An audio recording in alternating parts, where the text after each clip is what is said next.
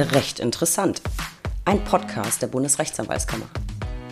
Ich bin Stefanie Bayrich, Pressesprecherin der BRAG und in der heutigen Folge geht es um das Thema von Großverfahren, grauem Kapitalmarkt und dem Leben in Hotels als Strafverteidigerin allein unter Männern. Ich begrüße euch alle recht herzlich zur aktuellen Ausgabe unseres Podcasts. Heute geht es mal wieder um Mädelspower. Und wieder einmal treten wir den Gegenbeweis zu der Behauptung an, dass Strafrecht Männersache ist. Welche Vorteile hat man als Frau im Anwaltsberuf? Wie war es, Verteidigerin im bislang größten deutschen Strafverfahren gewesen zu sein? Warum teilt man sich als Frau eine Bürogemeinschaft mit sieben Männern? Wie ist es, jeden Tag vor Gericht zu sein und zwischen Hotels und Gerichtssaal zu pendeln? Über all das sprechen wir heute mit Rechtsanwältin und Fachanwältin für Strafrecht Jennifer Pier Gerke aus Frankfurt. Wir erfahren auch, warum man statt Saul Goodman besser Jen anrufen sollte und warum man als Anwältin eine Schule in Ruanda baut. Liebe Jennifer, es ist mir eine Freude, dass du heute zugeschaltet bist und Zeit hast, ein wenig mit mir zu plaudern. Ja, liebe Steffi, vielen lieben Dank für die Einladung. Sehr, sehr gerne. Jennifer, ich stelle dich kurz vor. Du bist Rechtsanwältin, Fachanwältin für Strafrecht und Inhaberin deiner eigenen Kanzlei in Frankfurt. Dabei fällt mir auf, eine Hessin hatte ich tatsächlich noch gar nicht im Podcast, glaube ich. I mal. Ich glaub's nicht, jetzt aber, und zwar zackig oder so ähnlich. Also jetzt auch die Hessen mit dabei. Jedenfalls bist du in allen Bereichen des Strafrechts und des Wirtschaftsstrafrechts tätig und hast unfassbare Prozesserfahrung, wie ich finde. Dazu gleich mehr. Und du bist eine echte Powerfrau. Wie mit allen Gästen möchte ich aber bei Eva anfangen. Jennifer, warum hast du dir das Jurastudium ausgesucht? Ja, äh, da kam ich tatsächlich etwas zufällig dazu. Ich wollte eigentlich immer etwas Kreatives machen und äh, hatte schon immer eine Begeisterung für Sprachen. Und äh, letztlich hieß es dann, okay, Einschreibefristen. Ich hatte nicht mehr viel Zeit und so richtig konnte ich mich nicht entscheiden. Eigentlich hätte ich gerne Theaterwissenschaften oder Filmwissenschaften studiert. Äh, mir war aber auch immer klar, dass ich zum Leben irgendwie auch Geld brauche. Und das war mir dann etwas zu unsicher.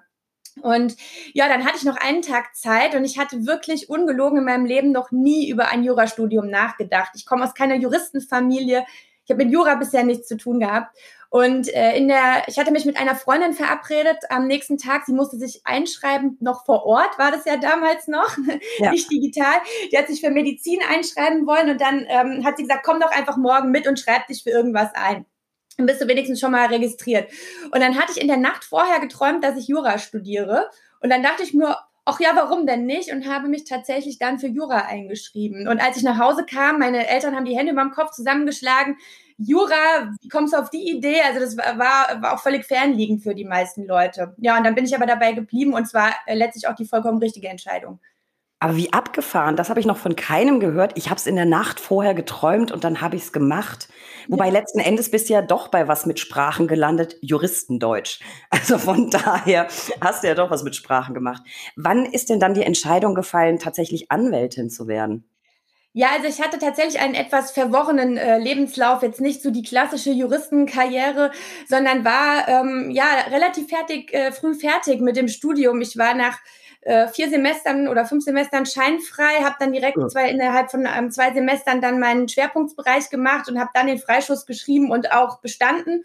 Dann zwischen Freischuss und äh, mündlicher Prüfung dann noch meine wissenschaftliche Hausarbeit geschrieben, bin dann quasi nach acht Semestern da rausgelaufen und ähm, war fertig äh, mit allem.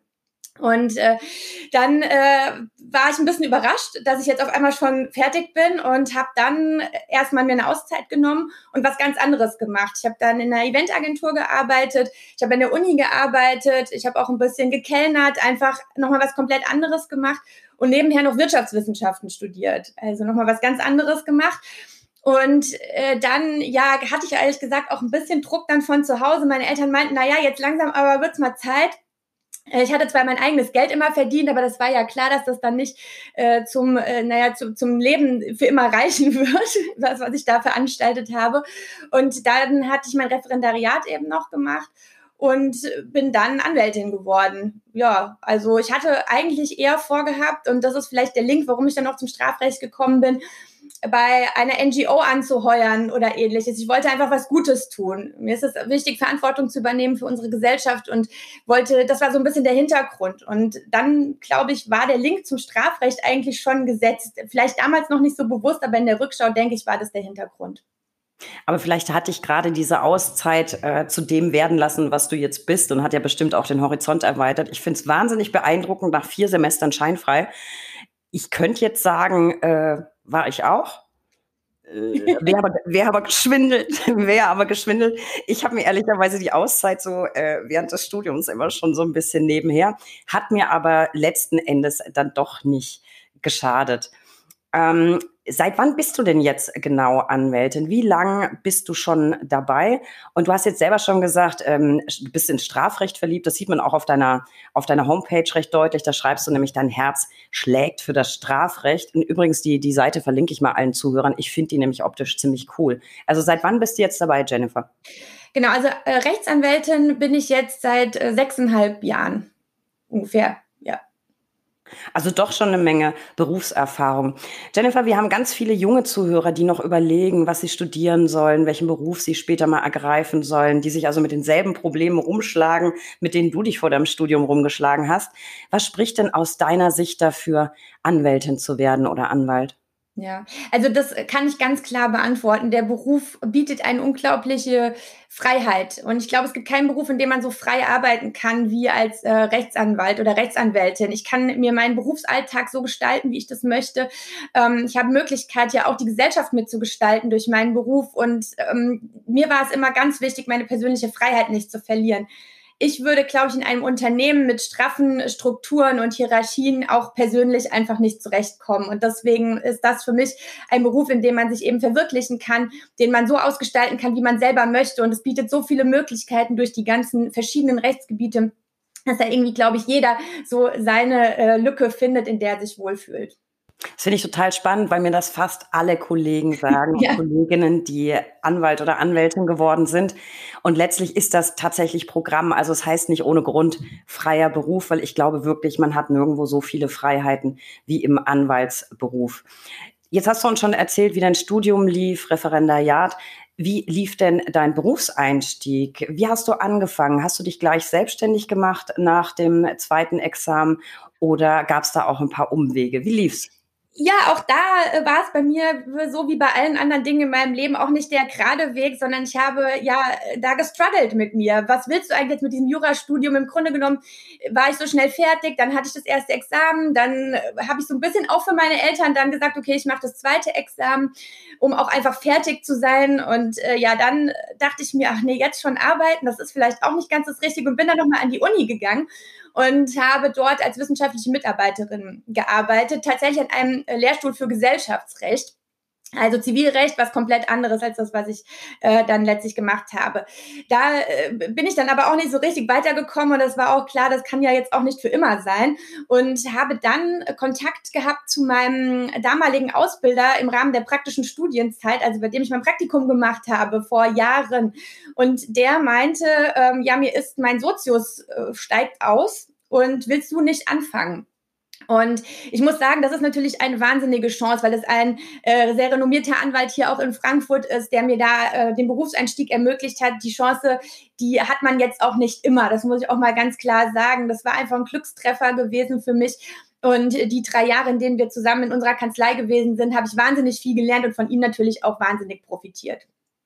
Das ist natürlich eine großartige Chance, weil du die, die ganzen Strukturen nicht selber ja. aufbauen musst, sondern ich will jetzt nicht sagen, das klingt so negativ, ähm, ins gemachte Nest setzen, das ist es ja nicht, aber ein bisschen eben schon. Also es ist ein großes Glück, große Chance. Und vielleicht ist das mal so ein ähm, Tipp, wenn man nicht gleich den Schritt in die Selbstständigkeit wagen will, aber auch keine Wohnzimmerkanzlei will, wenn man sich zum Beispiel nicht wohl damit fühlt, Mandanten zu Hause zu begrüßen. Es gibt immer wieder Kollegen, die in Rente gehen oder aufhören wollen und aber gern Nachfolger haben wollen für ihre Kanzlei. Da kann man vielleicht auch mal bei der eigenen Kammer nachfragen, ob man da irgendjemand was gehört hat, hm, weil ich immer wieder mitbekomme, dass Kollegen aussteigen und weil sie sagen, so, es reicht jetzt mit dem Berufsleben und finden aber keinen Nachfolger. Also das ist vielleicht auch eine ganz gute Chance, die man mal im Hinterkopf behalten soll. So gucken wir jetzt mal ein bisschen auf das Jetzt, Jennifer. Ähm, du bist im Strafrecht aktiv. Auf deiner Kanzleiseite, das fand ich sehr spannend, hat man gesehen, wie viele andere Kollegen das auch haben, dass du einen 24-7-Notruf hast für Verhaftungen. Angegeben ist da eine Handynummer. Jetzt will ich natürlich wissen, ist das deine? Und wie oft wird von diesem Angebot Gebrauch gemacht? Ja, wenn ich jetzt sage, dass das meine ist, nicht, dass jetzt hier alle Leute anrufen und Kaffee trinken gehen wollen. Ähm, aber nee, das ist tatsächlich meine Telefonnummer. Ähm, ich bin aber sehr empfindlich, wenn man mich da anruft nachts und äh, es kein Notfall ist. Auch das möchte ich gleich vorweg schicken. Und äh, das will ich jetzt auch noch unbedingt wissen. Wie ist das denn heutzutage? Rufen die Mandanten oder potenziellen Mandanten tatsächlich an? Oder schreibt man heutzutage eher eine WhatsApp oder schickt eine Sprachnachricht oder so? Ja, also im Notfall wird natürlich dann schon angerufen. Ansonsten, da ich sehr viel ja mit jungen Menschen zusammenarbeite, sind die Kommunikationswege natürlich auch so, wie sie eben bei jungen Menschen sind, nämlich über alle möglichen anderen Kanäle und weniger übers Telefon. Was ich aber gar nicht so unsympathisch finde, weil ich dann antworten kann, wenn ich Zeit habe. Also diese ständigen Telefonanrufe, die ähm, das blockiert einen den kompletten Tag. Man kommt ständig wieder raus, äh, dann erreicht man mich nicht, weil ich bei Gericht bin. Und deswegen ähm, äh, finde ich das gar nicht so unsympathisch, wenn mir dann jemand eine WhatsApp schreibt und sagt, hier kannst du vielleicht kurz anrufen, wenn du Zeit hast. Ja, das wäre, wäre ist für mich eigentlich auch auch eine Arbeitserleichterung. Na klar. Das heißt, du bekommst manchmal tatsächlich auch nachts irgendwelche Nachrichten oder Anrufe. Beantwortest du die dann tatsächlich auch nachts? Also es, ich sag's mal so, es kommt immer drauf an. Also nachts kann man mich per WhatsApp nicht erreichen. Äh, ich, das ist so eingerichtet, dass da wirklich auch nur diese Anrufe durchgehen und keinerlei weiteren ähm, äh, weitere Nachrichten oder sonstiges. Ähm, ist es so, dass wenn mich da nachts jemand anruft, nur weil ihm jetzt gerade eingefallen ist, dass er einen Brief bekommen hat, den er jetzt mal mit mir besprechen wollte, da werde ich schon auch sauer, weil man muss auch verstehen, dass auch ich schlafe und dass man da nicht nachts anrufen kann. Und gerade wenn ich morgens einen wichtigen Gerichtstermin habe, wenn ich dann da nachts rausgeklingelt werde wegen irgendeinem Mist, was man ja mal so sagen muss, dann äh, werde ich da schon echt wütend. Aber das muss ich auch sagen, machen meine Mandanten, die ich schon kenne, in der Regel auch nicht. Ja, ich kann mir, kann mir vorstellen, dass es natürlich echt anstrengend ist, wenn immer wieder nachts dann kontaktiert wird oder so. Wobei mir gerade einfällt, ich meine, du hast ja auch einen Instagram-Account, da kommen wir später dazu. Und die Zuhörer können das jetzt nicht sehen, aber ich persönlich finde, dass du auch optisch eine ganz zauberhafte Kollegin bist. Nicht nur, nicht nur schlau und nett, sondern auch wirklich nett anzusehen. Und das habe ich, die Frage habe ich mir nämlich gestellt, als ich die Handynummer gesehen habe, dachte ich, okay, jetzt von Instagram verlinkst du ja auch auf deine Homepage, da sieht man dann, also auf deine Kanzleiseite, da sieht man die Handynummer. Ich fände es jetzt nicht so abwegig, dir eine WhatsApp zu schicken mit, ich habe einen Herzensnotfall. Ist dir sowas in der Art schon mal passiert? Also es ist natürlich schon so, dass sich der ein oder andere schon mal ganz gerne mit mir getroffen hätte, was ich natürlich nicht getan habe.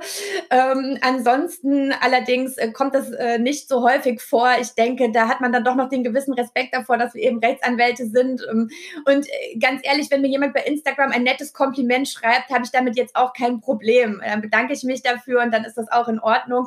Äh, alle sonstigen Angebote äh, lehne ich dann aber dankend ab.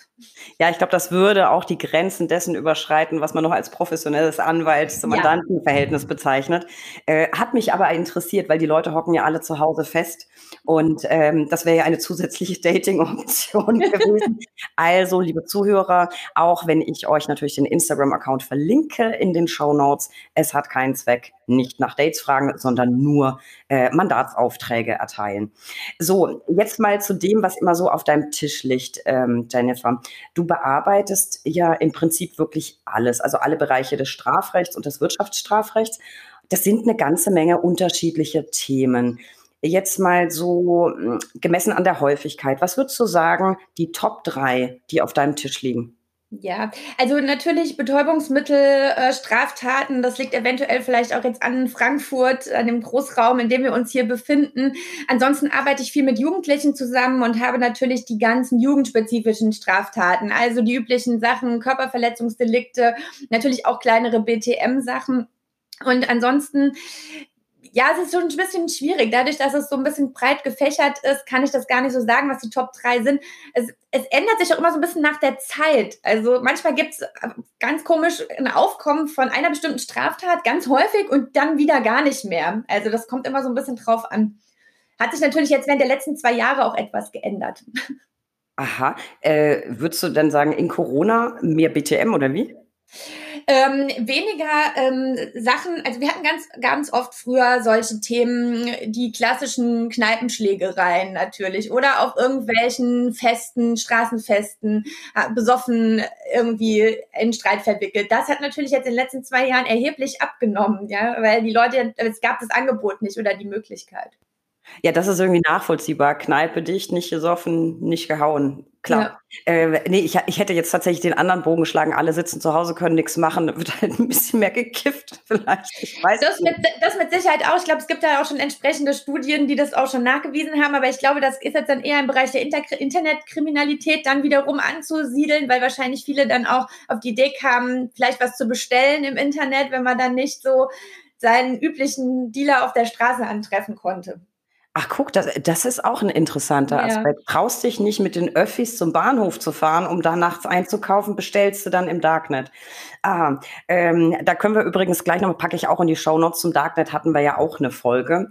Wer wissen will, was es da so gibt und was man da auf gar keinen Fall natürlich tun sollte und wie es ist, in Mandaten hinsichtlich Darknet zu vertreten, der sollte da unbedingt mal reinhören. André Miegel hat uns da ganz viel zu erzählen. Jennifer, weil es jetzt nicht immer identisch sein muss, was du häufig machen musst und was du am liebsten machst, was sind denn deine liebsten Themen auf deinem Schreibtisch? Vielleicht auch so die Top drei. Was machst du am allerliebsten?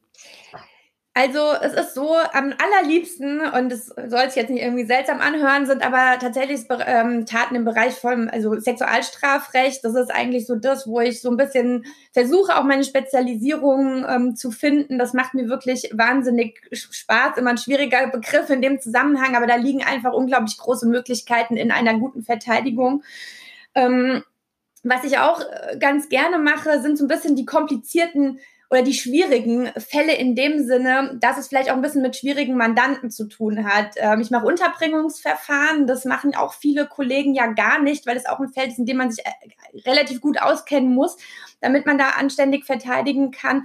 Und ähm, tatsächlich ist es auch manchmal so, dass ich vom Gericht angerufen werde und gefragt werde, ja hier Frau Gerke, wir haben hier so jemanden, der das, der braucht braucht einen speziellen Anwalt, kann, können Sie das übernehmen, ja, weil ähm, ja da schon abzusehen ist, dass vielleicht mit dem, dass man den halt irgendwie gut handeln muss oder ähnliches.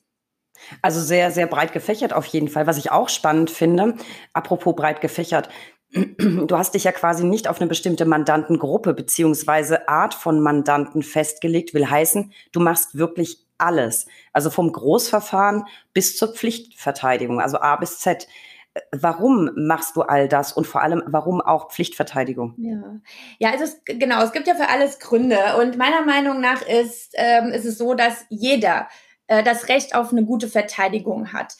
Und es ist ja bei der Pflichtverteidigung natürlich oftmals so, dass die Leute sich eben auch keinen anderen Anwalt leisten können, wenn das nicht über die Pflichtverteidigung abgesichert wäre, auch bei schweren Straftaten und auch bei großen Verfahren.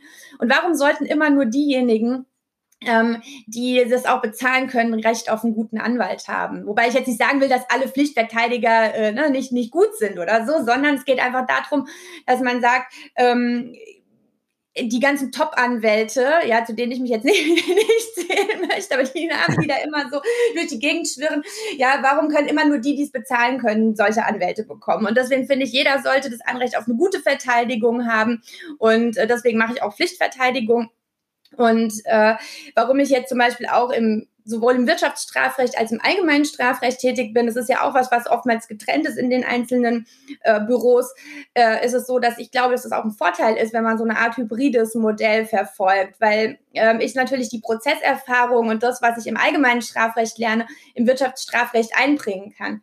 Es gibt ja Wirtschaftsstrafrechtler, die ganz jung sind, die noch nie einen Tag bei Gericht gewesen sind. Ja, und das ist natürlich bei mir nicht so. Und ich glaube, das ist dann ein Vorteil, den ich dann eben einbringen kann. Ich finde, das ist eine ganz, ganz großartige Grundeinstellung äh, zu deinem Job und zu dem, was man der Gesellschaft als Anwalt eben auch wiedergeben kann. Finde ich ganz, ganz großartig. Jetzt hast du vorhin gesagt, Betäubungsmittel machst du sehr, sehr viel und du hast auch schon gesagt, das liegt so ein bisschen natürlich am Standort Frankfurt. Glaubst du, das liegt auch an dem großen Flughafen in Frankfurt? Also werden da direkt vom Zoll irgendwie super viele Hops genommen? Ich muss bei Zoll und Flughafen und Drogen immer an Bridget Jones denken. Die hatte ja in ihrem Mitbringsel aus Thailand dann auch, ich glaube, Koks war, war da drin, wobei die ja tatsächlich in Thailand schon hops genommen wurde ja. und hat es gar nicht bis, bis in den Heimatort geschafft. Glaubst du, der, der Flughafen spielt da eine große Rolle? Ja, natürlich. Also Frankfurt natürlich auch ein Umschlagsplatz. Äh, das muss man natürlich äh, einsehen, genauso wie jetzt auch in Hamburg oder ähnliches. Da kommt halt einiges an. Dann ist es natürlich auch einfach eine Großstadt. Und äh, das ba Frankfurter Bahnhofsviertel ist ja auch, äh, hat ja auch zweifelhafte Berühmtheit, obwohl ja. es eigentlich wunderschön ist, muss man mal sagen. Nur es, es ist halt eben so, dass, dass sich das da alles so ein bisschen, naja, zu, zusammenfindet. Und aus diesem Grund, glaube ich, ist es eben so, dass wir viel auch mit Betäubungsmittelstraftaten zu tun haben. Ja, also einerseits natürlich die Einfuhr, die dann halt stattfindet, auch über den Flughafen ähm, mit Bodypackern oder ähnlichem als auch natürlich die, äh, ja, die, die Weiterverteilung dann ins restliche Land und natürlich auch die selber, die Drogenabhängigen selbst, die ähm, ja vor Ort sind und da gucken, wie sie ihren Tag äh, rumbringen. Ja. Ich glaube, du bist die erste, die ich kenne, die mir gesagt hat, ich finde das Frankfurter Bahnhofsviertel wunderschön. Was sagt also denn über mich? ich bin tatsächlich da immer wieder beruflich tatsächlich auch unterwegs und dann bist du natürlich in, in Bahnhofsgegend unterwegs. Allein zum Umsteigen hast du noch ein bisschen Zeit oder so. Ich fand es jetzt nicht so äh, großartig schön, aber ja. ähm, vielleicht muss ich das nächste Mal da mit anderen Augen noch mal gucken. So, aber äh, vom, vom Bahnhof zum, zum Flughafen noch mal. Das würde mir jetzt wahnsinnig interessieren. Trifft mich, äh, trifft man dich dann gelegentlich tatsächlich am Flughafen an? Wirst du da vor Ort angerufen und hingerufen und flitzt dann auch sofort hin? Oder besuchst du deine Mandanten eher erst in der U-Haft? Das kann natürlich schon sein. Also gerade wenn aus dem Ausland äh, hier angereist wird, die Leute hier keinen Anwalt haben oder ähnliches, äh, kann es sein, dass der Zoll dann selbst einen Anwalt anruft, weil die Leute eben sagen, ja, sie wollen mit einem Anwalt sprechen. Und dann scheint es da wohl Listen zu geben oder vielleicht googeln sie auch irgendwas. Ich weiß es nicht, wie das zustande kommt. Auf jeden Fall kann es dann schon sein, dass der Zoll anruft und sagt, wir haben hier jemanden sitzen, der möchte mit einem Anwalt sprechen. Und dann kann es natürlich in Ausnahmefällen auch so sein, dass wir dann dahin fahren müssen. Ist jetzt kein Problem, weil es von uns um die Ecke, aber das kann schon mal passieren, ja. Oh, ist, das, das finde ich super spannend. Da ergeben sich natürlich gleich äh, Nachfragen meinerseits. Ich muss da immer an ein Buch denken, das ich mal gelesen habe. Das hat zwar jetzt nichts mit BTM zu tun, aber es ist eine ganz lustige Geschichte. Da erzählt immer der Zoll oder die Flughafen Security, was ihnen so passiert ist. Und da haben sie einen ähm, aufgefordert, sich eben auch ähm, abtasten zu lassen, bevor das Flugzeug besteigt. Und dann war der so ein bisschen genervt und hat gesagt, oh Leute, macht ruhig, die Bombe ist eh im Koffer. Da haben sie den natürlich erstmal rausgezogen. Ich fand es so phänomenal. Hast du dann auch so schräge Flughafengeschichten? Ja, also meistens sind es natürlich einfach Betäubungsmittel, was jetzt für uns keine große Überraschung äh, darstellt. Ich hatte mal ähm, auch zwei Koffer, da war Cut drinne. Ich weiß nicht, wer die Droge Cut kennt. Ähm, mhm. Äh, oft äh, wird oft so von somalischen Piraten äh, gekaut. Daher kennt man das so aus, aus den Medien. Ähm, das wird in Blättern, das sind Blätter, ja, und die sind unglaublich groß und also es macht eigentlich überhaupt keinen Sinn, die zu transportieren, weil Cut äh, letztlich das wird gekaut, ne? So. Und dann, ähm, ja, ist es so, dass man da äh, relativ große Menge hat. Wert ist es kaum was. Und das ist natürlich schon kurios, weil man sich fragt, warum kommt jemand auf die Idee, Cut zu schmuggeln? Das macht keinen Sinn. Vor allem, weil es auch nicht so eine lange äh, Zeit hat, in der man das lagern kann. Es muss also relativ schnell an den Ort, an den äh, an den soll. Und ja, also Cut war mal sehr kurios an Drogen, was wir hatten. Und einmal wurden bei einem meiner Mandanten 65 Rolex-Uhren ähm, sichergestellt. Echte im Übrigen, möchte ich dazu sagen. 65? Ja. Da kann man jetzt mal überschlagen, was das dann für einen Gegenwert hat. Sehr, ja. sehr spannend. Tatsächlich, Kat sagt mir überhaupt nichts. Äh, da bin ich scheinbar nicht up to date, werde ich nachher mal recherchieren. Wobei, vielleicht ist das das Zeug, ähm, ich weiß nicht, ob du Vikings gesehen hast. Da hat ja Ragnar in der Staffel, wo es dann ätzend wurde, auch immer irgendwelche Blätter gekaut. Vielleicht ist das Vielleicht ist das das. Ja, ich glaube, es ähm, gibt viele Pflanzen, die man da so kauen kann, aber äh, genau, Kat ist auf jeden Fall eine davon. Äh, kannst du gerne mal oder können, können auch die Zuhörer dann gerne mal googeln. Werde ich tatsächlich mal machen. Also ich habe da tatsächlich keine Ahnung von. Auf jeden Fall sehr, sehr spannende Geschichte. Auf sowas hatte ich ja gehofft, wenn du dann am Flughafen bist. Ich freue mich ja immer über so Geschichten. So, jetzt mal wieder ein bisschen ernsthafter.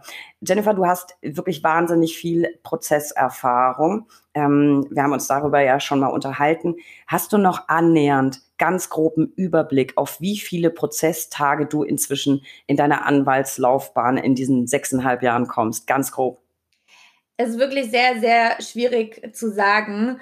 Ähm, es ist aber auf jeden Fall eine ganze Menge. Also wenn man auch überlegt, dass wir ja manchmal teilweise, wenn es jetzt kleine amtsgerichtliche Sachen sind, auch zweimal am Tag pro Gericht sind, ähm, ja, zweimal am Tag am Gericht sind, so, dann ist es ist es schon, ist es schon eine ganze Menge. Da kommen mehrere hundert äh, Prozesstage auf jeden Fall zusammen. Ja, ich glaube, dann hört man wahrscheinlich irgendwann auch auf, da tatsächlich noch mitzuzählen. Du hast mir aber tatsächlich mal erzählt, dass du von Pandemiezeiten jetzt mal abgesehen, da hat ja ganz vieles einfach komplett stillgestanden, eigentlich fast jeden Tag vor Gericht bist. Und ich kann mir ehrlich gesagt überhaupt nicht vorstellen, wie das ist. Also erstens, wie man das schafft. Ähm, und zweitens, findest, findest du das gut? Also vor Gericht sein ist eigentlich das Beste an unserem Job, deswegen grundsätzlich ja. Ähm, es ist tatsächlich so, dass es manchmal Wochen gibt, wo man weiß, okay, ich habe jetzt die nächsten 20 Arbeitstage keinen einzigen Bürotag.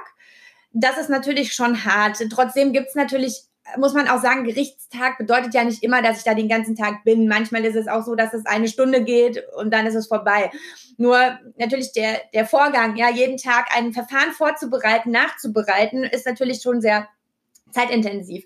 Und äh, da muss man einfach schon sehr gut organisiert sein, dass das alles ganz gut läuft. Äh, trotzdem ist es so, manchmal freut man sich dann auch, wenn man sagt, oh, jetzt habe ich mal drei Tage keinen kein Gericht. Dann kann man sich mal in Ruhe in die Kanzlei setzen und da mal Sachen abarbeiten. Aber dann, wenn es dann ein längerer Zeitraum ist, wird man dann nervös und dann freut man sich eigentlich schon wieder, wenn man wieder zum Gericht kann. Ja, kann ich verstehen. Ich glaube, das ist so eine Frage der persönlichen Vorlieben. Also ich kenne tatsächlich Kollegen, die sagen, ja, Gericht ist okay. Ich sitze aber lieber und knobel an einem Schriftsatz oder einer, an einer Klageschrift und dann so richtig ausgefeilt und smart. Hm, ich war auch immer eher Fan vom Gericht. Also immer lieber quatschen als schreiben. Äh, wahrscheinlich bin ich deswegen jetzt Pressesprecher und nicht Schreiber. Aber ich, ich kann das gut nachvollziehen. Also ich habe jetzt kaum, also eigentlich in den letzten Jahren keine Gerichtstermine mehr gehabt, weil ich gar keine Zeit mehr habe neben diesem Job. Aber das war auch immer mein Lieblingspart früher. Also immer sehr, sehr gerne vor Gericht. Aber wenn du jetzt sagst, du hast mal so 20 Tage oder mehr am Stück ein Gerichtstermin nach dem anderen. Wie muss man sich dein Leben in solchen Zeiten vorstellen? Tingelst du dann an, an, in solchen Wochen quasi nur von Hotel zu Gericht, zum nächsten Hotel zu Gericht? Du bist ja auch bundesweit tätig und daher wirklich viel unterwegs. Brauchst du eigentlich noch eine eigene Wohnung? Ja, nach Hause kommen ist ja eigentlich immer am schönsten, deswegen äh, auf jeden Fall ja. Ich freue mich immer, wenn ich nach Hause komme und dann hier auch ein paar Tage bleiben kann. Äh, stressig ist es natürlich dann, wenn man Großverfahren in anderen Städten hat. Also ich bin aus irgendeinem Grund tatsächlich öfters in Nürnberg tätig und da hatten wir schon mehrere größere Verfahren, wo man, wo man zweimal die Woche nach Nürnberg muss. Und das bedeutet dann halt, wenn dann am Montag und Mittwoch verhandelt, Sonntag hin, Montag heim, Dienstag woanders verhandeln, Dienstagabend wieder hin, Mittwoch dort verhandeln. Das ist natürlich schon extrem stressig und das sind dann natürlich Wochen, die spielen sich im Hotel und in Gerichtssälen ab. Und die Vorstellung, man hat dann da schöne, schönen Aufenthalt und macht dann da irgendwas, die ist natürlich vollkommen falsch, weil wir sehen außer dem Bahnhof, Flughafen und Gericht und Hotel einfach gar nichts von den Städten. Das heißt, eigentlich wäre für dich ja so ein voll ausgestatteter Anwaltscamper eigentlich äh, genau das Richtige. äh, eben weil du ja nicht immer nur tagsüber unterwegs bist, wenn du so weit fahren musst oder fliegen äh, und weil du in der ganzen Republik aktiv bist. Ähm, allerdings muss ich dir sagen, wenn du das nächste Mal in Nürnberg bist, dann time dir das so, dass du Zeit hast. Weil äh, meine Heimat, das Frankenland, ist mit das Schönste, was Deutschland zu bieten hat. Die Innenstadt ist wunderschön von, von Nürnberg. Die Altstadt, es gibt eine richtig tolle Stadtmauer. Und ich kann dir auch sagen, wo du die besten Bratwürste bekommst. Also da können wir nachher nochmal drüber sprechen. Ist ja für die Vegetarierin hier äh, oh, Sauerkraut. die Bratwürste nicht entscheidend, aber äh, da gibt es auf jeden Fall andere Tipps, äh, die ich mir da ganz gerne abhole. Vielen Dank. Sauerkraut. Also ich habe vegetarische Tipps leider nicht so viele auf Lager, aber gutes Sauerkraut kriegst du da auch. So, aber jetzt bei deiner ganzen Reisetätigkeit, bleibt da irgendwie noch so ein bisschen Zeit für die private, Jennifer? Ja, mittlerweile schon, äh, weil ich mir die Zeit nehme. Also ich muss sagen, die ersten Jahre in meinem Berufsleben habe ich sehr wenig auf mich geachtet, was ich jetzt im Nachhinein als äh, Fehler bewerten würde, aber man weiß es am Anfang eigentlich auch nicht anders. Man gibt halt alles und man kommt dann relativ schnell in diesen Strudel rein und ich habe immer was zu tun. Es gibt nie den Zeitpunkt, wo ich sagen kann, jetzt habe ich alles erledigt. Und das heißt, man kann theoretisch 24 Stunden, sieben Tage die Woche arbeiten. Äh, letztlich ist es aber wichtig, auch irgendwann einzusehen, ähm, ich verdiene ja Geld mit meinem Verstand und mit meiner Leistungsfähigkeit. Und wenn ich die nicht aufrechterhalte und mich nicht um die kümmere, ja, ist wie eine, wie eine Maschine sozusagen, die ich nicht pflege, dann ähm, geht die irgendwann kaputt und dann wird sich das auch auf, auswirken auf die Mandatsführung, auf, ähm, ja, auf meine weitere Karriere. Und deswegen habe ich dann irgendwann verstanden, ich muss mich mehr und besser um mich kümmern. Und dazu zählt einfach schon genügend zu schlafen regelmäßig zu essen und auch mal Sport zu machen. Ja, das sind ja Sachen, wo man denkt, das ist selbstverständlich, aber tatsächlich bei unserem unsteten Leben, was wir führen, weil wir einfach ja morgens weiß ich nicht, was heute am Tag passiert, ist es tatsächlich so, dass man sich da schon bewusst Zeit nehmen muss. Und ich fahre auch in Urlaub, weil viele ja immer so sagen, oh, im Urlaub und ja, es ist ganz normal, dass man in den Urlaub fährt und ich finde, dafür muss man sich auch nicht schämen. Es wird ja immer so ein bisschen hat man das Gefühl, wird man schon verurteilt dafür, dass man jetzt irgendwie mal zwei Wochen weg ist. Ich habe zum Glück äh, einen guten äh, Partner in der Kanzlei, der da mich äh, und meine Mandate auffängt. Wir haben super Angestellte, die das ähm, abfangen können. Und man muss auch mal sagen, Urlaub sieht bei uns ja so aus, dass ich trotzdem jeden Tag meine E-Mails checke, jeden Tag meinen Posteingang checke und teilweise im Urlaub jeden Morgen früh aufstehe, bevor dann sozusagen die anderen, mit denen ich im Urlaub bin, bereit sind, irgendwas zu unternehmen, äh, schon gearbeitet habe. Also das darf man halt eben auch nicht vergessen. Und ja, aber ich mache es gerne und es ist auch okay, aber ich räume mir bewusst Zeit für mich ein. Und ähm, das mache ich auch. Und dann, das bedeutet auch, dass ich abends um halb neun, wenn ich schon abschätzen kann, dass es nicht wichtig ist, auch nicht mehr ans Telefon gehe. Ich habe da jetzt ganz, ganz, ganz aufmerksam zugehört, ähm, äh, weil du mir da tatsächlich ein bisschen aus der Seele sprichst. Und das ist mein großes Problem. Also das ist etwas, an dem ich versuche, ganz massiv zu arbeiten, weil ich nämlich auch so bin. Also ich bin eigentlich auch immer erreichbar und ich könnte auch 24 Stunden am Tag arbeiten, weil immer was zu tun ist. Ich habe das aber eben auch erkannt und versuche das seit geraumer Zeit umzusetzen. Hast du da noch so ein paar Kniffe? Also machst du tatsächlich einfach nur Sport oder beschäftigst du dich richtig auch mit, mit Mindset? Äh, beschäftige ich mich schon damit, ja. Also ähm, ich habe auch einen Coach mir genommen, ähm, mit dem ich sozusagen äh, äh, an meiner weiteren Lebensplanung, Karriereplanung und äh, auch dem eigenen Mindset arbeite. Das hilft mir total, aber andererseits beschäftige ich mich auch damit, spreche auch mit vielen Leuten, weil tatsächlich ist es so, das beschäftigt viele Leute, das Problem dass man eben irgendwie selber das Gefühl hat, man geht unter. Aber da muss man halt irgendwann anfangen, was zu ändern. Und ich habe gesehen, so wie es war, konnte es nicht weitergehen. Ich war damit einfach auch nicht zufrieden. Und jetzt bin ich äh, wesentlich zufriedener, ausgeglichener und äh, kann somit auch äh, mehr für meine Mandanten geben, weil ich einfach mehr Energie habe. So wirkst du, du wirkst auf jeden Fall total entspannt und ausgeglichen. Coach ist eine feine Idee, habe ich noch gar nicht drüber nachgedacht. Ich mache das tatsächlich mit diversen Ratgebern, die mir dann empfohlen werden oder mit äh, Tipps und Tricks. Momentan beschäftige ich mich äh, mit Miracle Morning. Weiß nicht, ob dir das was sagt. Auch ein ganz, ganz putziges Prinzip. Ähm, können wir nachher nochmal drüber sprechen. Mhm. Ich muss nämlich jetzt noch auf ein Stichwort zurückkommen, das ich mir vorhin quasi versehentlich selber gegeben habe, nämlich bundesweite Tätigkeit und Pandemiezeit und Stillstand. Was mich jetzt wirklich interessieren würde, wenn du wirklich in ganz Deutschland ja unterwegs bist, wie bist du denn mit den einzelnen sehr unterschiedlichen Hausordnungen zum Beispiel der Gerichte umgegangen und zurechtgekommen? Da gab es ja nun wirklich alles, also von 3G über 2G plus und sogar 2G, weiß ich, also von einem Gericht weiß ich, 2G, war alles dabei. Also ich persönlich fand jetzt 2G ohne der Möglichkeit, äh, ohne Möglichkeit, sich frei zu testen mit äh, Schnelltest, fand ich jetzt aus Anwaltssicht, sagen wir mal, liebevoll kritisch. Äh, aber rein praktisch, du musstest im Prinzip ja dauernd abchecken, wo gilt was und gegebenenfalls immer einen aktuellen Schnelltest dabei haben. Wie hat das geklappt? Hat es gut funktioniert und gab es vielleicht Gerichte, die dabei besonders unterstützt haben? Mhm. Ja, also tatsächlich ist es so, dass meine Reisetätigkeit äh, während der Pandemie extrem zusammengebrochen ist und äh, weil meine Mandanten vielleicht auch einfach nicht mehr so viel gereist sind. Das ist ja so, man reist ja dann letztlich zeitverzögert den Mandanten hinterher.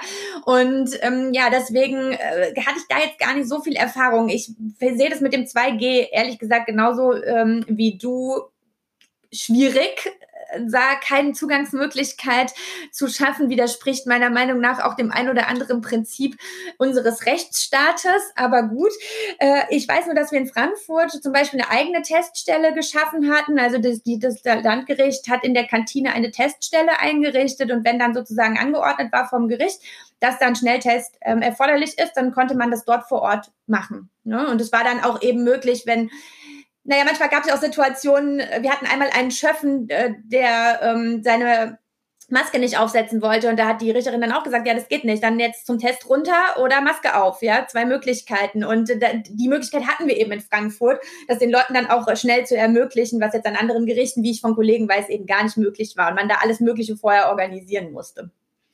Das finde ich aber eigentlich eine ziemlich coole Idee, weil da musst du auch nicht so planen. Weil, also inzwischen, glaube ich, hat es abgenommen, aber es gab ja Zeiten, da musstest du ja wirklich anstehen hier bei den normalen Testzentren. Und wenn du das dann noch in die Planung, die Fahrt, möglichen Stau, bis du dann beim Gericht bist, ist das natürlich eine coole Option, dass du einfach im Gericht dann dich testen kannst. Finde ich eigentlich eine, eine feine Sache. Schade, dass das nicht überall der Fall war. Ich muss jetzt noch mal zurückkommen, Jennifer. Wir haben so ein bisschen über Betäubungsmittelsachen gesprochen über Pflichtverteidigung. Ich will noch mal kurz auf die Wirtschaftsstrafsachen zu sprechen kommen. Da hast du ja auch schon sehr viel gemacht in dem Bereich. Worum geht es in den meisten deiner Mandate inhaltlich? Sind das dann eher so mit Bezug zu Steuern oder Untreue? Äh, das ist überhaupt nicht mein, mein Wirkbereich. Deswegen habe ich da immer so cineastische Vorstellungen. Erzähl mal ein bisschen. Also Steuern kann ich ausschließen für mich. Das äh, überlasse ich tatsächlich den Experten. Steuerstrafrecht ist ein ganz, ganz besonderer Bereich. Äh, dann, den sollte man wirklich nur machen, wenn man sich damit sehr gut auskennt. Ähm, ansonsten, ja, was kann man sich da so vorstellen bei den Wirtschaftsstrafsachen? Natürlich viele Betrugssachen. Das geht los von den kleinen, von der kleinen Internetbetrügerei, vielleicht irgendwas bestellt, nicht bezahlt, vielleicht auch zehnmal was bestellt, nicht bezahlt oder eben zehnmal was angeboten, uns dann nicht verschickt, aber das Geld trotzdem behalten. Ist ja auch ein Klassiker. Äh, dann geht das weiter über größere Sachen, wie zum Beispiel Verfahren zu Telefongewinnspielen. Ich weiß nicht, ob sich der eine oder andere noch erinnert, dass man da angerufen wird, jetzt drücken Sie die Eins und die Neun und genau, ähm, ist das dann strafbar oder nicht? Ja, das sind relativ große Umfangsverfahren gewesen, in denen wir da tätig waren. Wir hatten auch schon mit dem Zollbetrug zu tun. Das heißt also, das ist dann Schmuggel jetzt, so kann man es mal so im Volksmund sagen. Äh, das sind, sind Dinge, mit denen wir uns beschäftigen. Also da geht es ja, geht's wirklich um, um die verschiedensten Sachverhalte, die man sich vorstellen kann. Von ganz, ganz klein bis ganz, ganz groß. Auf jeden Fall ein sehr, sehr vielfältiger Bereich. Ich habe mal, apropos vielfältig, da fällt mir auch noch was ein. Ich habe mal in einem Instagram-Beitrag von dir, zu Insta kommen wir gleich nochmal, gelesen, dass du mal eine Vertretung in einer Beziehungstat übernommen hattest. Und in dem Verfahren hat dann unter anderem ein WhatsApp-Chat-Verlauf eine große Rolle gespielt, der ausgedruckt tatsächlich sagenhafte 800 Seiten umfasst hat habe ich äh, so noch nie gehört und kann mir auch gar nicht vorstellen, wie das ist, dann mit sowas umzugehen. Äh, was hat es genau damit auf sich? Darfst du da ein bisschen was erzählen? Und hast du tatsächlich 800 Seiten private Chats dann durchlesen müssen? Lass uns mal so ein bisschen teilhaben, wie es ist, so ein Beweismittel zu haben.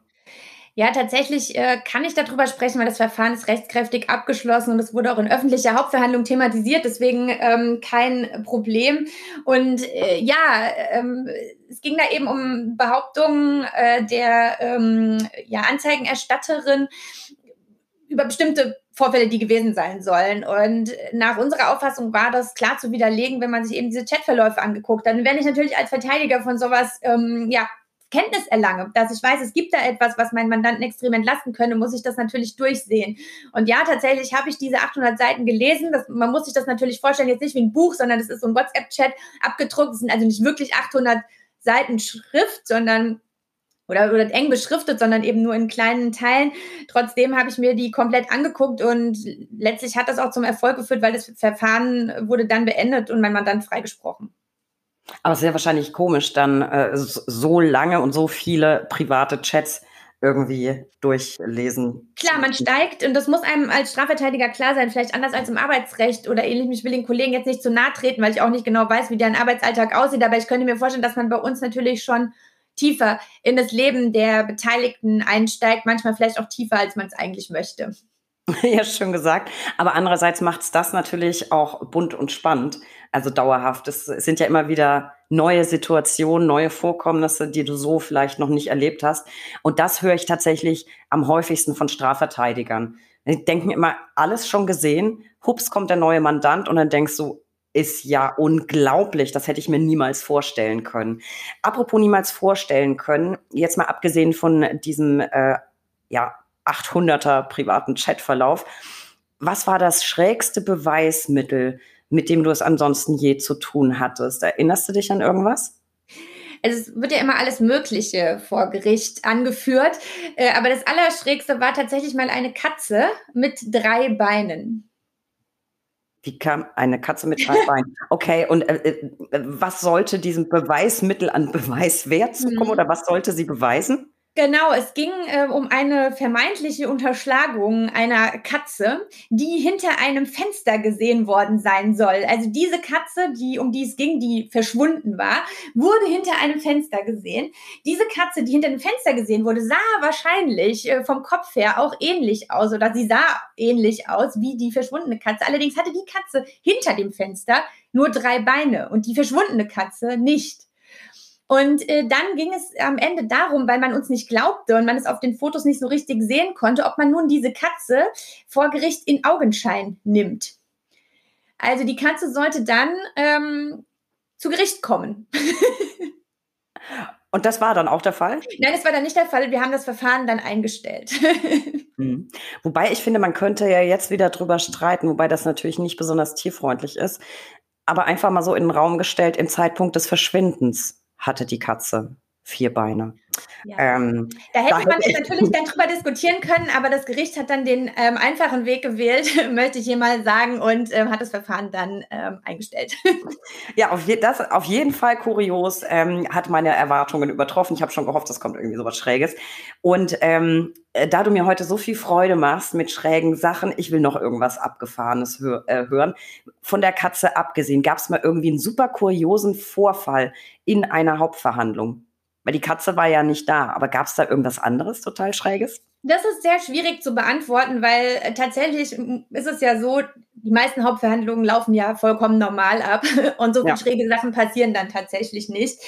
Ähm, und man muss auch mal sagen, die meisten schrägen Sachen kommen ja dann gar nicht irgendwie von den Angeklagten oder ähnlichem, sondern von den weiteren Verta Verfahrensbeteiligten, von Zeugen, aus dem Publikum, irgendwelche Einwürfe oder sonstiges. Aber das ist jetzt sehr schwierig, jetzt nochmal da konkret was rauszudeuten, ähm, weil tatsächlich die meisten Tage bei Gericht einfach nicht so ablaufen, wie man es aus dem Fernsehen kennt.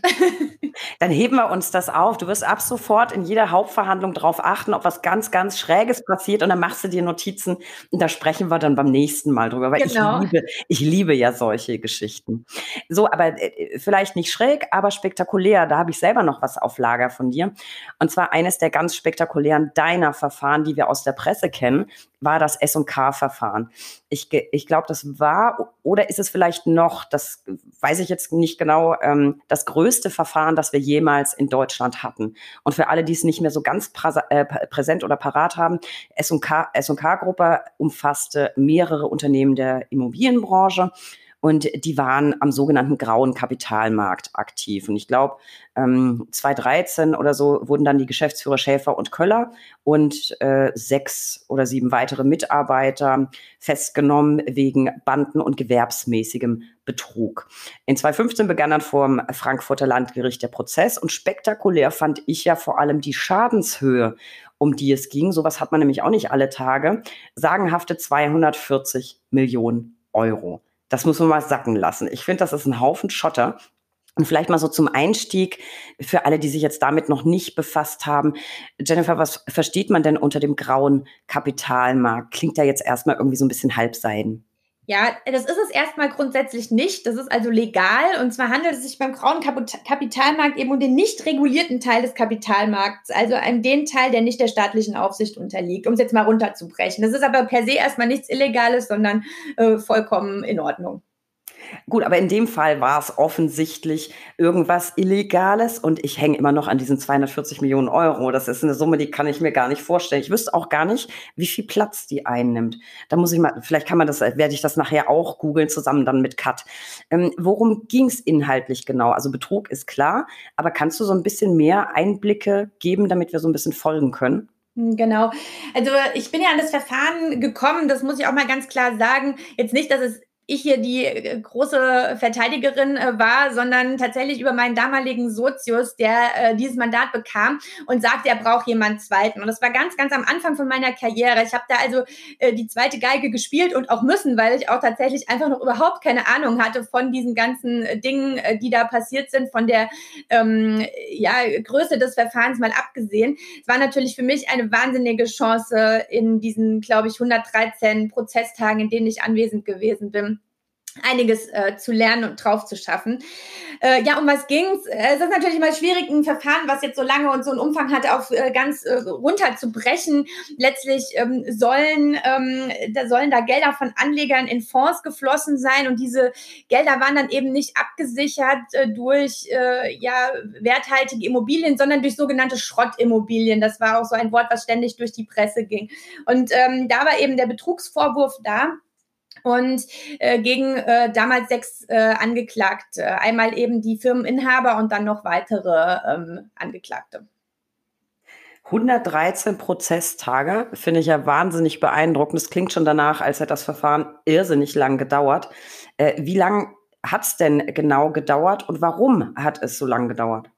Ja, ich habe es äh, extra nochmal nachgeschlagen zur Vorbereitung, weil ich ja wusste, dass du dazu eine Frage haben wirst. Und tatsächlich haben wir verhandelt von September 2015 bis März 2017 lange Zeit ähm, war das. Viele, äh, viele Tage mit den ganzen Kollegen im Prozesssaal verbracht. Und ja, warum dauert ein Verfahren in dem Umfang so lange? Äh, auch das hatte ich nochmal nachgeschlagen, um hier auch mit Zahlen auftrumpfen zu können. Also die Anklage hatte 3150 Seiten. Wow. Ähm, wir wissen ja, alles muss verlesen werden, also das dauert oh einen Moment. Wir hatten wie über hat, wie, warte, warte, warte, warte. Wie lange hat es gedauert, die Anklage zu verlesen? Weißt oh, lange, lange vor allem, ähm, weil es da auch äh, diverse Probleme äh, gab äh, mit der Anklage und dann natürlich Anträge ohne Ende gestellt worden sind. Das hat, äh, hat halt sehr, sehr lange gedauert, mehrere Wochen bis wir, bis wir so weit waren. Genau, Ermittlungsakte über 1000 Ordner, also über 1000 Ordner. Es gab im Landgericht in Frankfurt einen extra ähm, Raum, wo nur die Ordner zu diesem Verfahren gelagert gewesen sind. Und 100, circa 100 Terabyte Daten wurden da ähm, gesichert. Und ähm, die Erklärung eines Angeklagten, die er dann verlesen hat als Einlassung, hatte 428 Seiten. Okay. Auch da kann man sich vorstellen, wie lange das dauert. Also ähm, mehrere Wochen um das zu verlesen. Mit einem Tag, wo man sagen muss, wir haben acht Stunden lang nur zugehört. Also der, das erste halbe Jahr des Prozesses, wir saßen zweimal die Woche oder dreimal die Woche im Gerichtssaal und haben acht Stunden lang nur zugehört. Und das ist natürlich schon, ähm, ja, kann man sich vorstellen, warum das dann so lange dauert. Dazu werden natürlich dann eine Menge an Anträgen gestellt. Wir waren unglaublich viele Anwälte und äh, ja, das, dann zieht sich so eine Sache halt ein bisschen. Ne? Das ist unfassbar. Das habe ich in dem Umfang tatsächlich noch nie gehört.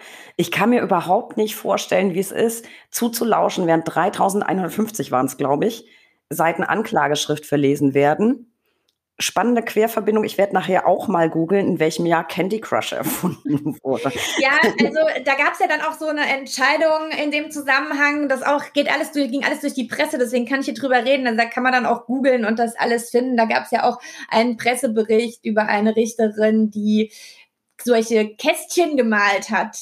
ja, also so ne, zur Konzentration wurde dann gesagt, aber da gab es natürlich dann auch Anträge in der Hinsicht und ja, man muss dann natürlich schon auf der Hut sein, dass man da äh, die ganze Zeit folgt und nicht anfängt, sich mit irgendwas anderem zu beschäftigen. Unglaublich spannend, unglaublich spannend. Äh, ich werde tatsächlich, wenn wir gleich fertig sind mit der Aufzeichnung, ich werde tatsächlich mich nochmal ähm, ransetzen und noch ein bisschen was nachlesen. Habe ich natürlich ganz viel im Vorwege. Und natürlich war es klar, dass wenn du im S&K-Verfahren dabei warst, dass dazu eine Frage kommen wird. Das war ja klar. Aber das übertrifft alles, was ich mir an Antworten erhofft hatte. Sehr, sehr spannend. Und ich glaube, das werden auch die Zuhörer und Zuhörerinnen super spannend finden.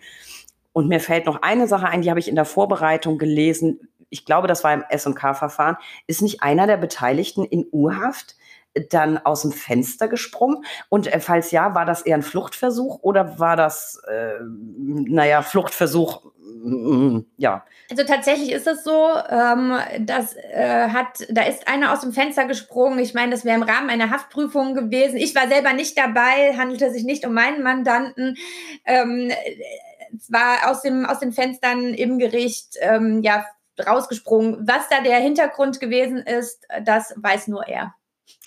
Ach, im Gericht, ich dachte, ach so, dann, dann habe ich das vielleicht falsch verstanden. Ich dachte, er wäre in der U-Haft aus dem Fenster gesprungen. Mm -mm. Und dann habe ich mich gefragt, wie das denn möglich ist, weil die äh, Justizvollzugsanstalten, die ich so kenne, die haben keine unvergitterten Fenster. Deswegen hätte sich jetzt die Frage angeschlossen, wie zum Henker ist der aus dem Fenster gesprungen. Ja, aber Ach, gab auch schon in Frankfurt aus der, aus der JVA den ein oder anderen erfolgreiche, die ein oder andere erfolgreiche Flucht. Also von daher möglich scheint alles zu sein.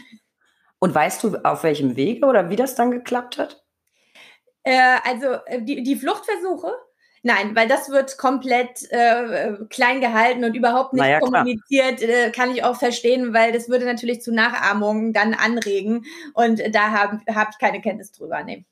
Schade. Klar, ist irgendwie nachvollziehbar. Ja, mich würde auch interessieren. Nee, nee, sonst gibt es morgen ein, ein äh, Lifehack-Video, How I Did It. Ja. also, sehr schön.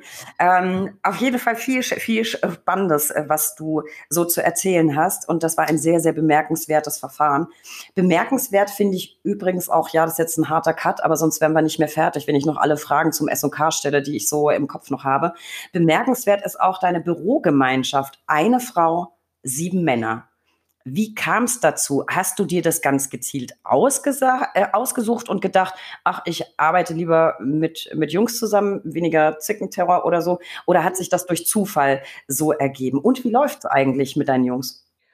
Ja, also äh, es ist tatsächlich so, es gibt ja nicht so viele Frauen im Strafrecht und auch nicht so viele in meinem Alter. Und damit war es jetzt auch schon gar nicht so einfach, jemanden zu finden, der jetzt in meinem Alter ist und dann auch noch eine Frau ist. Ich hätte das nicht kategorisch ausgeschlossen, aber es hat sich so einfach nicht ergeben. Tatsächlich war es so, dass ich zu der Bürogemeinschaft hinzukam, als die sich schon gefunden hatten. Äh, ich hatte einen Teil äh, meiner Kollegen im Fachanwaltskurs kennengelernt und die hatten mich dann sozusagen gefragt, hier, wir haben noch ein Zimmer frei, hast du nicht Lust, bei uns einzuziehen? Und so kam das dann, dass ich da jetzt mit der ganzen Horde sitze. und, und wie läuft's so? Ja, äh, gut. es ist so, ähm, wir haben äh, von der Altersstruktur sind ein bisschen durchmischt. Also ähm, der Großteil jetzt in meinem Alter, dann äh, einen, der etwas älter ist als wir und dann zwei ältere, die jetzt nicht mehr so ähm, viel auch im Büro sind, vor allem natürlich jetzt auch seit der äh, Pandemie. Und ja, das ist, läuft, läuft gut, aber ist mit Sicherheit anders als mit Frauen äh, zusammenzuarbeiten, weil äh, man kennt ja auch so die Strafverteidiger meistens ja auch mit großem Ego unterwegs und da kommt es natürlich dann schon zu dem einen oder anderen äh, Konflikt auch mal, aber im Grunde genommen verstehen wir uns gut und sind da auch gute Freunde geworden. Und freue mich auch immer, die Jungs zu sehen. Wir sehen uns ja so selten, weil wir alle bei Gericht ständig sind und immer, wenn man dann mal im Büro ist, dann freut man sich natürlich auch einen von den anderen zu sehen und da kann man mal ein Schwätzchen halten und ja. Ich glaube auf jeden Fall, dass du eine Frau bist, die das sehr, sehr gut handeln kann, auch ja. wenn es mal ein bisschen ruppig ist oder wenn, wie sagt man immer so schön, Männer und Frauen eben komplett unterschiedlich ticken.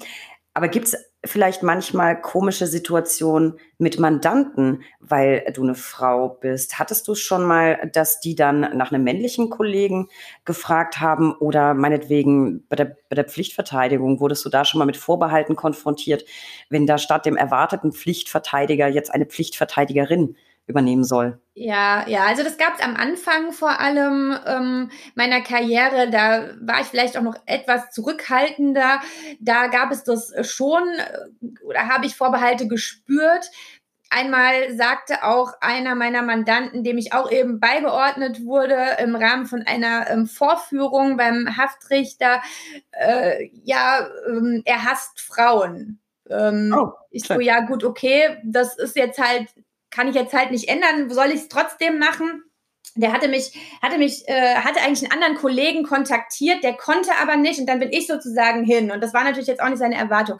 Letztlich muss ich aber sagen, ist das jetzt seit einer meiner ersten Mandanten, den ich jetzt seit sechs Jahren kenne, ähm, zu dem ich immer noch Kontakt habe, nicht weil er wieder Straftaten begangen hat, sondern einfach weil er sich immer mal wieder meldet und wir ein sehr gutes Verhältnis einfach auch aufgebaut haben und er immer mal wieder sagt, so wie es läuft oder wenn er mal was nicht versteht, was an Post gekommen ist, dann ruft er mich eben an und äh, hat sich dann also nicht bewahrheitet, seine, seine, seine Befürchtung, dass alle Frauen schlimm sind.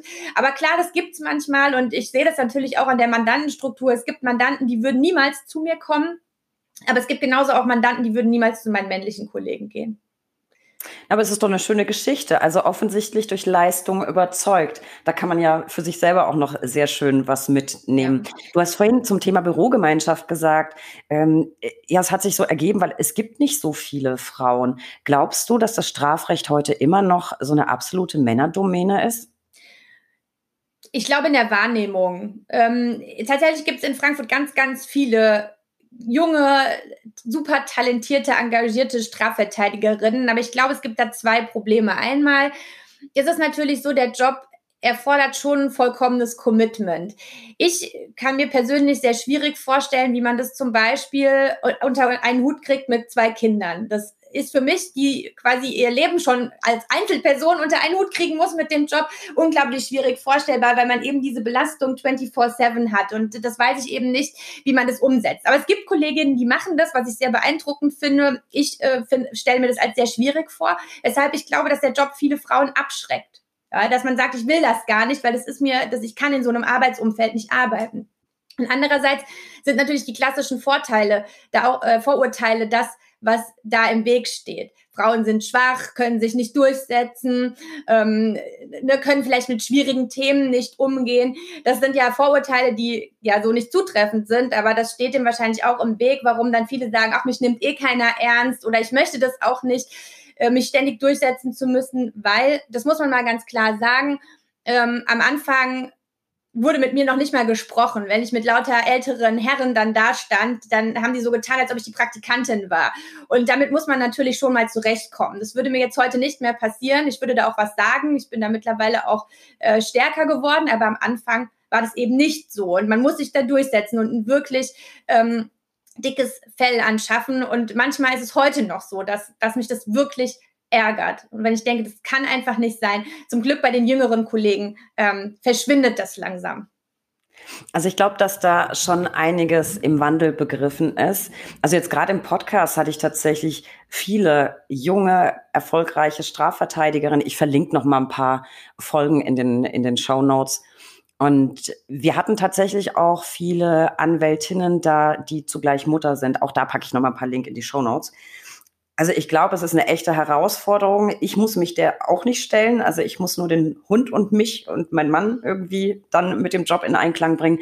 Ich glaube, dass es eine echte Herausforderung ist. Aber ich kenne ganz viele, die das wunderbar schaffen. Und ich glaube wirklich auch, dieses Klischee ist überholt, dass wir nicht tough genug sind, uns nicht trauen, was zu sagen. Und nein, äh, mal so ganz offen, wir heulen auch nicht bei jedem Kram. Das ist auch ein Gerücht. Ich glaube aber, dass viele das auch gar nicht mehr so wahrnehmen. Also ich glaube, das ist so ein, es ist nur noch so ein, so ein, so ein letzter Nebelfetzen von einem alten Gerücht. Und wenn man sich die, die Realität mal anguckt, die äh, Anwaltszahlen, die Frauenquote, wird immer alles mehr. Und ich kenne tatsächlich auch ganz, ganz viele Strafverteidigerinnen. Und äh, freue mich immer, wenn ich wieder eine kennenlerne. So auch äh, dich.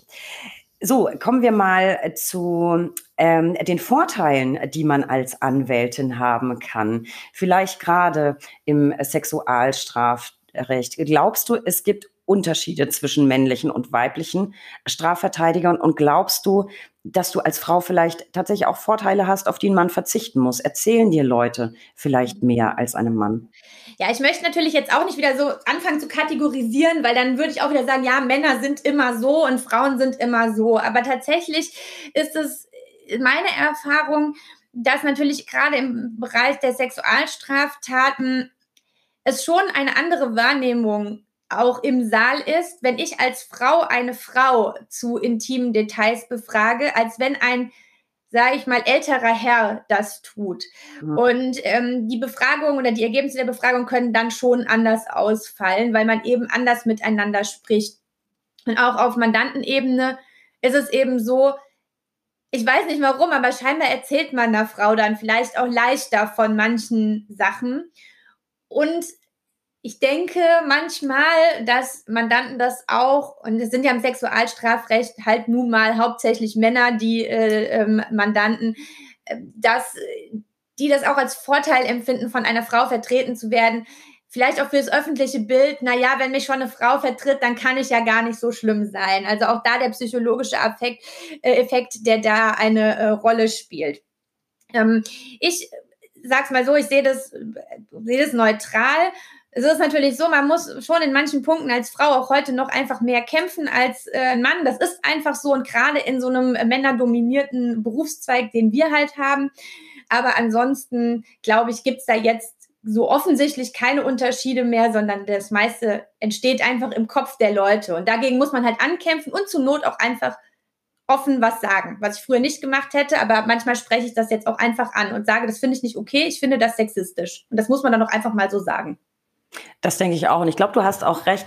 Vielleicht ist dieses, dieses Klischee, ähm, eine Frau versteht mich besser, genau die Kehrseite ja, der übrigen klar. Vorurteile. Da hast genau. du absolut recht. Ich glaube, das kann man auch nicht bestätigen. Aber ich habe das auch immer wieder gehört, dass es wirklich den Tipp gibt, wenn du ähm, wegen einer Sexualstraftat als Mann beschuldigt wirst, gibt es tatsächlich den Tipp, hol dir eine Frau. Das Pendant übrigens im Familienrecht. Ja gibt's auch immer wieder, wieder den Tipp für Männer, holt euch für die Scheidung, für die fiese Auseinandersetzung eine Frau. Ähm, ich kann nicht bestätigen, dass da irgendwas dran ist. Ich glaube, es hängt im Wesentlichen an mh, mm, der Kompetenz und ich glaube auch der Empathie des Kollegen, wie du mit dem zurechtkommst und wie du dich vertreten fühlst und überhaupt nicht mit dem Geschlecht. Aber ich finde es ein ganz, ganz spannendes Thema und äh, fand das jetzt sehr nett, mit dir drüber zu diskutieren. Ich habe aber noch ein, ein Thema, das ich ansprechen möchte, und zwar Social Media Kanäle. Da bedienst du ja einige. Du bist auf LinkedIn, auf Facebook, auf Instagram und gerade dein Insta-Account finde ich echt richtig schick. Der ist nämlich schwarz-weiß, sieht man auch nicht so häufig. Und du postest wirklich, wirklich tolle Bilder. Sehr, sehr schön. Ich packe mal einen Link noch in die, in die Show Notes. Postest du eher für Mandanten, für Kollegen oder einfach für dich zum Spaß? Also das hat alles angefangen, weil wir so viel warten. Wir warten ja permanent im Gerichtssaal auf Zeugen, dann ist Unterbrechung, wir warten auf Entscheidungen des Gerichts, wir warten ja ständig. Also wir verbringen so unglaublich viel Zeit mit Warten. Und da kommen wir jetzt nochmal zurück zu der Frage, die du vorher gestellt hattest. Ja, die ganzen männlichen Kollegen, mit denen ich dann da saß, oftmals im S&K-Verfahren waren wir nur zwei, drei Frauen und ich glaube 18 Männer. Ja, dann geht's halt nur um Fußball, also eigentlich die ganze Zeit um Fußball. Und ich sag's mal so, Fußball ist jetzt nicht gerade das Thema, was mich interessiert. Und deswegen habe ich immer angefangen, mich mit mir selber zu beschäftigen, weil ich konnte mich, wollte mich da auch nicht einmischen in diese Gespräche und das war mir irgendwie auch alles nicht so, lag mir einfach nicht. Und dann habe ich gedacht, okay, wie beschäftigst du dich jetzt? Es gibt ähm, andere Kollegen, die holen einfach ein Buch raus, ist auch eine Möglichkeit. Und ich habe dann mit Instagram angefangen, habe das aber also am Anfang tatsächlich als Beschäftigung für mich selber gemacht. Und dann auf einmal haben wir aber angefangen, auch Leute zu folgen und und äh, Sachen zu fragen. Und äh, dann hat das so, wurde das so ein bisschen so ein Selbstläufer. Also es war jetzt nicht von Anfang an so geplant, dass das jetzt eine größere Sache wird. Ich bin auf jeden Fall ein, ein Fan deines Accounts. Ich, ich mag den wirklich sehr und ich finde es auch sehr schön gestaltet. Und dein Profilname ist ja Better Call Jen. Die Frage ist jetzt natürlich, bist du ein Fan von Saul Goodman in uh, Better Call Saul oder eher von Breaking Bad? Da taucht er ja auch auf. Ja, genau. Ich bin eigentlich eher äh, äh, bei Breaking Bad. Letztlich war aber auch das eher eine unkreative Wahl dieses Namens, muss man sagen, weil ich eben äh, damals ja gedacht habe, okay, wie nennst du dich jetzt und fand es irgendwie witzig. Ich glaube, es gibt auch in dieser Namenskombination äh, so viele Anwälte äh, auf Instagram, die das auch äh, benutzen. letztlich hat dann aber schon angefangen, dass mich auch im Freundeskreis manche Leute so nennen als Spitzname und irgendwie kann ich den jetzt auch nicht mehr ablegen. Ich finde ihn auch ganz großartig. Es macht doch nichts, dass der ein oder andere was Ähnliches hat, weil ähm, ich finde Saul auch ganz großartig. Und übrigens bin ich seit ewigen Zeiten auf der Suche, es ist nur immer ausverkauft. Ich will das Nummernschild haben von seinem Auto. Das war aber, glaube ich, dann in Better Call Saul. Hat er nicht ja. da Loyal Up oder so? Das muss ich auch unbedingt, das ist dauernd ausverkauft. Anyway, was ich auch ansprechen möchte, äh, weniger unterhaltsam als viel mehr bemerkenswert und bewundernswert, du baust ehrenamtlich eine Schule in Ruanda. Also schon klar, du ne, schwingst jetzt nicht selber die Maurerkelle, aber du bist im Projektteam, hast dich da wahnsinnig in dieser Sache engagiert und ich glaube, eine Spendenaktion mitorganisiert. Wie kamst du drauf und warum machst du das? Und wirst du dann zu Baubeginn hinfliegen? Ja, äh, also das auf jeden Fall. Nächstes Jahr im März wahrscheinlich ist die Schule fertig und dann ähm, wird die eröffnet werden und äh, dann werde ich natürlich hinfliegen, ganz klar. Äh, ja, wie kam es dazu? Ich habe mich immer schon sozial engagiert und äh, vielleicht zurück zu dem, was ich am Anfang gesagt habe. Ich finde eben schon, dass man auch eine gesellschaftliche Verantwortung hat. Und hier war es eben so, dass ich im Rahmen meiner ähm, ehrenamtlichen Tätigkeit bei den Wirtschaftsjunioren dann damals jemand zu mir kam und sagte, er würde 25.000 Euro für eine Schule in Ruanda spenden, wenn wir es schaffen, die Summe zu verdoppeln. Und dann habe ich gesagt, ja klar, machen wir. Und es ist dann so gewesen, dass ich quasi ein Jahr lang oder anderthalb Jahre lang während Pandemiezeiten äh, dann da durch die Gegend getingelt bin, Vorträge gehalten habe, äh, also mein persönliches Engagement, meine Zeit da reingesteckt habe, um eben diese Summe zusammenzubekommen, was wir dann letztlich auch geschafft haben. Ich glaube, wir stehen jetzt bei 68.000 Euro, meine ich, war dann die finale Summe. Dann können wir jetzt eine Schule bauen und die wird dann auch im nächsten Jahr eröffnet werden. Eine Schule, in der jedes Jahr 600 Kinder zur Schule gehen können, die ansonsten keinen Zugang zu Bildung hätten. Ja, das ist aber jetzt in dem Sinne schon wieder ein alter Hut, weil ich jetzt gerade schon wieder was ganz anderes mache, weil das ist ja jetzt schon erledigt. Momentan ähm, ja, bin ich in der Ukraine äh, für Geflüchtetenhilfe sehr, sehr aktiv. Wir haben am Samstag unseren ersten 40 Tonner voll beladen äh, mit äh, medizinischen Hilfsgütern in Richtung Ukraine geschickt, der heute Nacht da auch im Land tatsächlich angekommen ist. Und äh, da habe ich gestern dann den Schlüssel für mein neues Warehouse entgegengenommen, äh, wo wir nämlich jetzt eine belastbare und langfristige äh, Möglichkeit aufbauen wollen, um eben Hilfsgüter zu sammeln, sei es für die Ukraine direkt oder eben für hier die Geflüchteten in Deutschland. Wow, kann ich, also ich bin ein bisschen sprachlos, kann ich einfach nur sagen, ähm, ja, Hut ab und äh, vielleicht sich mal notieren, hm, kann man sich eine Scheibe von abschneiden. Stopp. Eigentlich mache ich das nie. Alle unsere Folgen werden im Nachhinein nicht mehr bearbeitet, aber heute mache ich mal eine Ausnahme. Ich muss hier einfach einen kleinen nachträglichen Einschub setzen um euch auf ein paar Dinge hinzuweisen. Diese Folge haben wir nämlich bereits am 23.03. mit Jennifer aufgezeichnet. Heißt also, in der Zwischenzeit ist ihre Unterstützung für die Ukraine weiter vorangeschritten. Und ich möchte die Gelegenheit auch kurz nutzen, euch auf das Ukraine-Portal der BRAC hinzuweisen, das ich in den Show Notes verlinke. Wir haben da nicht nur einen News-Ticker geschalten, sondern auch ganz lange Linklisten mit sehr vielen Informationen dazu, wo ihr euch engagieren könnt, wenn ihr Interesse habt. Und wir haben ganz frisch, die ist inzwischen auch schon veröffentlicht, eine Sonderfolge zum Krieg in der Ukraine und zur Unterstützung der Kolleginnen und Kollegen aufgezeichnet. Auch die ist in den Show Notes aufgezeichnet. Hört unbedingt mal rein und unterstützt bitte, wo ihr nur könnt. Und jetzt geht's weiter mit dem Rest dieser Folge. Ja, jetzt schaue ich einfach mal kurz durch. Ähm, wir wollen natürlich nicht nur bei so naja, es sind natürlich großartige Themen, was du alles auf die Beine stellst, aber die Hintergründe sind natürlich relativ ernst.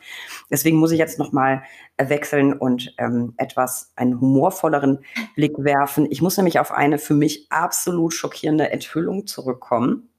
Auf Instagram, ich habe ja schon erwähnt, ich bin ein Fan von deinem Account, sehe ich immer unendlich viele Bilder von gefüllten K äh, Kaffeetassen bei dir und äh, habe mich sofort als Schwester im Geiste gefühlt. Ja, dachte, ach gucke, noch so eine Kaffeetante. Als du mir aber erzählt hast, was in den Kaffeebechern tatsächlich drin ist, habe ich mich quasi fast an meinem Espresso verschluckt.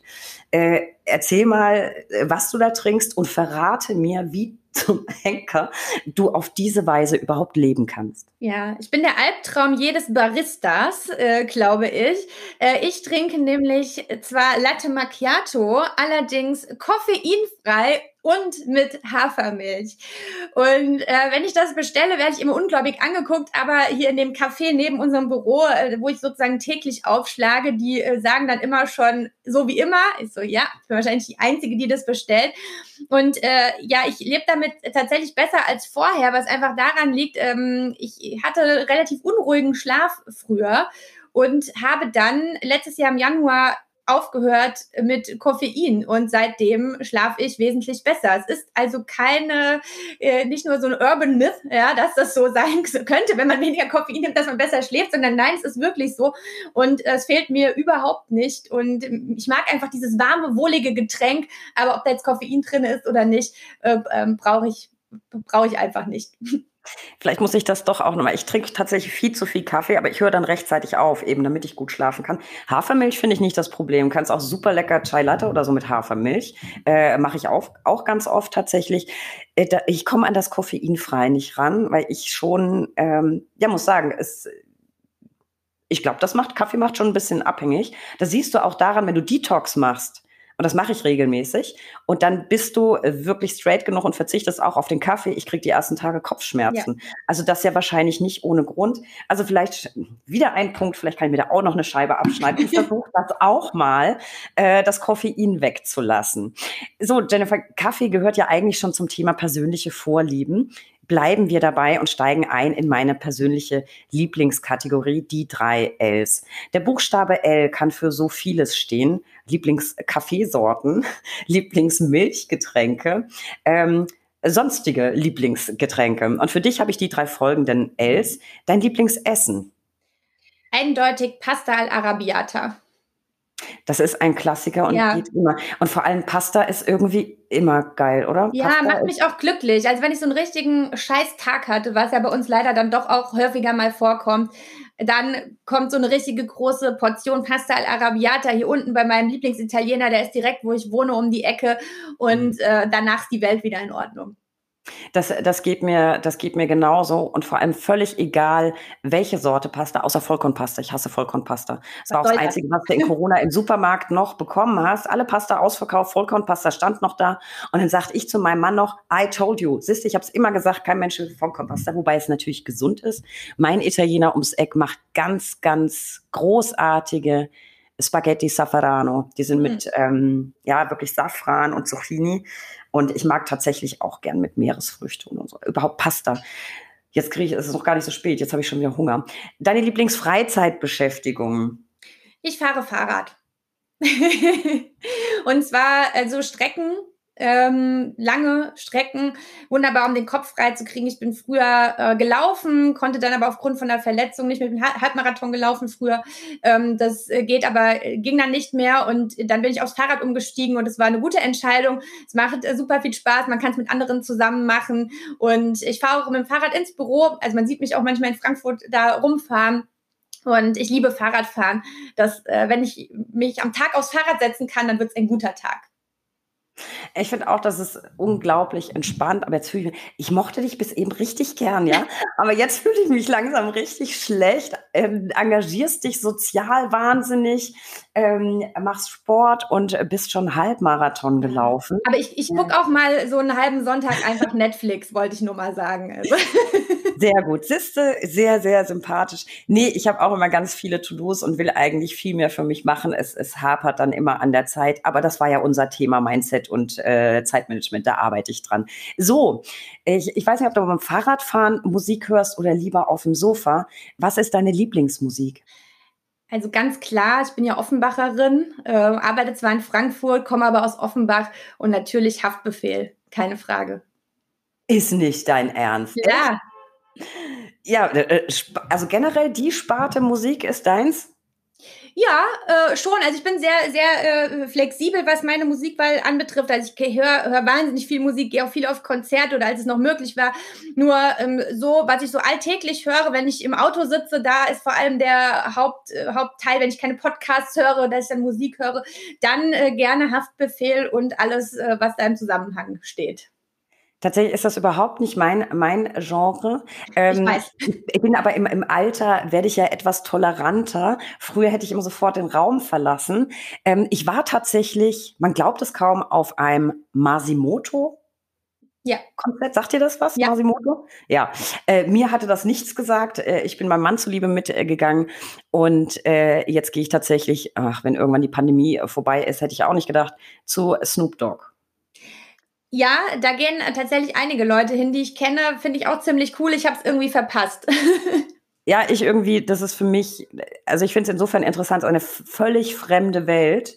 Ähm, die Zuschauer sind anders, die Musik ist anders, das ganze Setting ist anders. Ich nehme so ein Konzert auch anders mit als äh, ein Konzert meiner Bands, also da feiere ich halt die ganze Zeit mit. Ich kann auch alle Texte, ich bin am nächsten Tag immer heißer. Und da stehe ich und beobachte sowohl das Konzert als auch die Zuschauer. Also ich finde, es tatsächlich, ja, ich will jetzt nicht sagen, ich betreibe da Studien, aber ich finde es wahnsinnig spannend, weil es eine komplett fremde Welt für mich ist. Und ich glaube tatsächlich, ich weiß gar nicht, ob ich einen, einen sagt man da auch Song? Oder ein Titel, ein Track ja, von ja. Haftbefehl, weiß ich gar nicht, ja. ob ich noch einen kenne. Auch das werde ich nachher mal googeln. Also ich kenne ihn, ähm, aber ich glaube die Musik nicht. Sehr, sehr spannend, bis eine, eine sehr interessante Persönlichkeit und eine ganz, ganz tolle und bewundernswerte Kollegin. Liebe Jennifer, ich danke dir sehr. Das war ein unfassbar spannendes, unterhaltsames und zugleich bewegendes Gespräch. Hat man selten alles auf einmal passt aber so vielleicht ein bisschen zu der Lebensentwicklung, die du uns vorhin geschildert hast. Also ganz viel und irgendwie ein bisschen von allem. So ging es mir heute bei unserem Gespräch. Ich danke dir sehr. Noch ein Wort an unsere Zuhörerinnen und Zuhörer. Ich hoffe, euch hat das heute auch gefesselt. Bitte besucht uns unter www.brack.de für tagesaktuelle Infos rund um den Anwaltsberuf. Abonniert diesen Podcast. Wir freuen uns über jeden neuen Zuhörer und folgt uns auf Instagram unter recht unterstrich interessant und unbedingt heute mal einen Blick in die Show Notes werfen. Da habe ich euch ganz viel zu Jennifer zusammengestellt und auch zu den Projekten, für die sie sich einsetzt. Und jetzt müsst ihr ein bisschen stark sein. Wir machen nämlich Osterferien. Ich habe mir das gleich zu Herzen genommen, was Jennifer vorhin gesagt hat. Wir machen jetzt Osterurlaub. Wir sind aber ab dem 29. April mit einer neuen Folge wieder für euch da. Liebe Jennifer, tausend, tausend Dank für deine Zeit. Auf hoffentlich bald. Ich hatte wirklich viel Freude an diesem Gespräch und habe so viel Spannendes erfahren. Ich danke dir. Ja, vielen lieben Dank, äh, Steffi, für die Möglichkeit, hier ein bisschen was über mich und meinen Berufsalltag äh, zu erzählen. Und dann hoffe ich, dass wir uns bald auch mal persönlich kennenlernen. Das würde mich wahnsinnig freuen. Wir richten das ein in der wunderschönen Frankfurter Bahnhofsgegend. Ja. Mach's gut, Jennifer. Tschüss.